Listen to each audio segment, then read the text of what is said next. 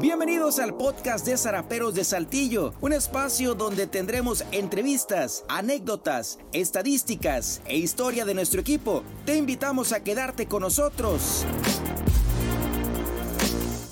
Aquí comenzamos.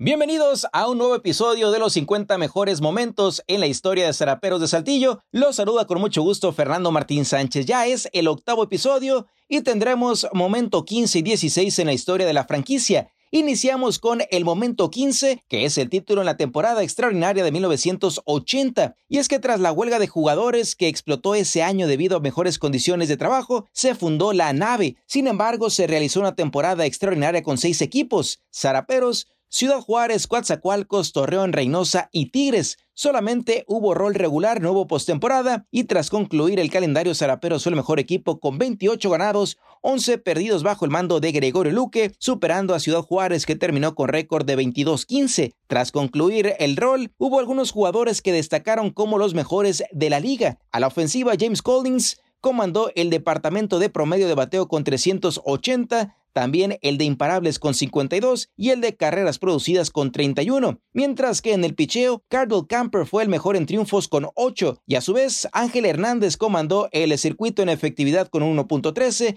y también en salamentos con 9. Además del ya mencionado James Collins, a la ofensiva destacó el bat de Juana Barrete que bateó para 359 con 51 imparables, 17 producidas y 7 robos de base. Además Andrés Mora bateó para 291 con 32 incogibles, 3 bolas cercas y 21 carreras empujadas. Rodolfo Rodríguez bateó para 308 con 40 hits y 17 carreras impulsadas, mientras que Carlos Soto bateó para 366 con 41 imparables, 2 palos de vuelta entera y también 20 carreras producidas. En esta ofensiva también se encontraba el Superman de Chihuahua Héctor Espino, que fue una de las novedades para Zaraperos en esta temporada extraordinaria, su única campaña con la organización. Terminó bateando para 327 con a 36 hits, un cuadrangular y 18 carreras producidas. En el picheo, Cardinal Camper, además de ser el mejor en la liga en victorias con 8, también destacó con una gran efectividad de 1.74. En la rotación también se encontraba Rolando Menéndez, que ganó 6 juegos en 9 aperturas y dejó 1.86 en limpias admitidas. Antonio Pollorena tuvo 6 salidas como abridor con marca pareja de 2 ganados, 2 perdidos y 2.74 de efectividad, mientras que Miguel Solís en 7 aperturas ganó 7 juegos y dejó 1.77 en limpias admitidas. Ángel Hernández, que había sido el cerrador, ya lo decíamos, fue el mejor en salamentos con 9 y también en efectividad con 1.13, todo esto en 15 juegos. Ese es el momento número 15 en la historia de Zaraperos, el título en la temporada extraordinaria de 1980. Pasamos ahora al momento 16, que es el juego sin hit ni carrera de Rolando Menéndez, un 12 de abril de 1981 en contra de Reynosa. Fue el primer juego de una doble cartelera en el Francisco y Madero y Zaraperos se llevó el triunfo por pizarra de dos carreras por cero en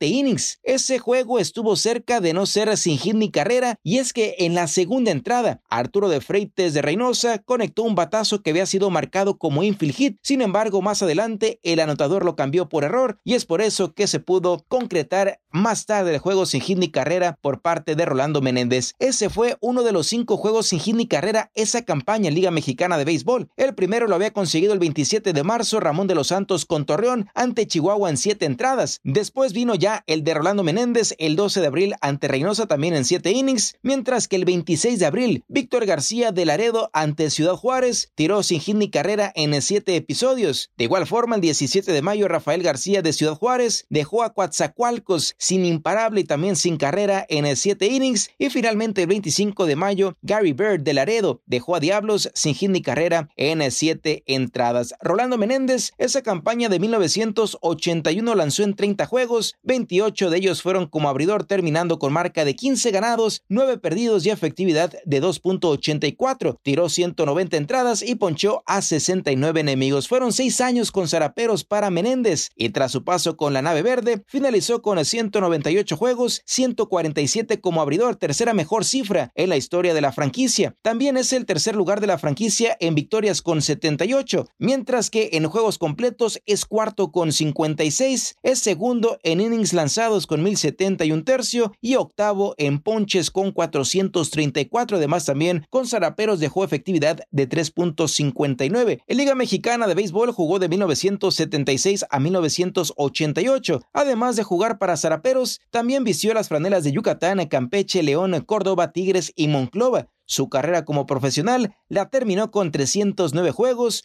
97 victorias, 69 juegos completos y 567 ponches. Ese es el momento 16 en la historia de Seraperos, el juego sin hit ni carrera de Rolando Menéndez, un 12 de abril de 1981 en contra de Reynosa.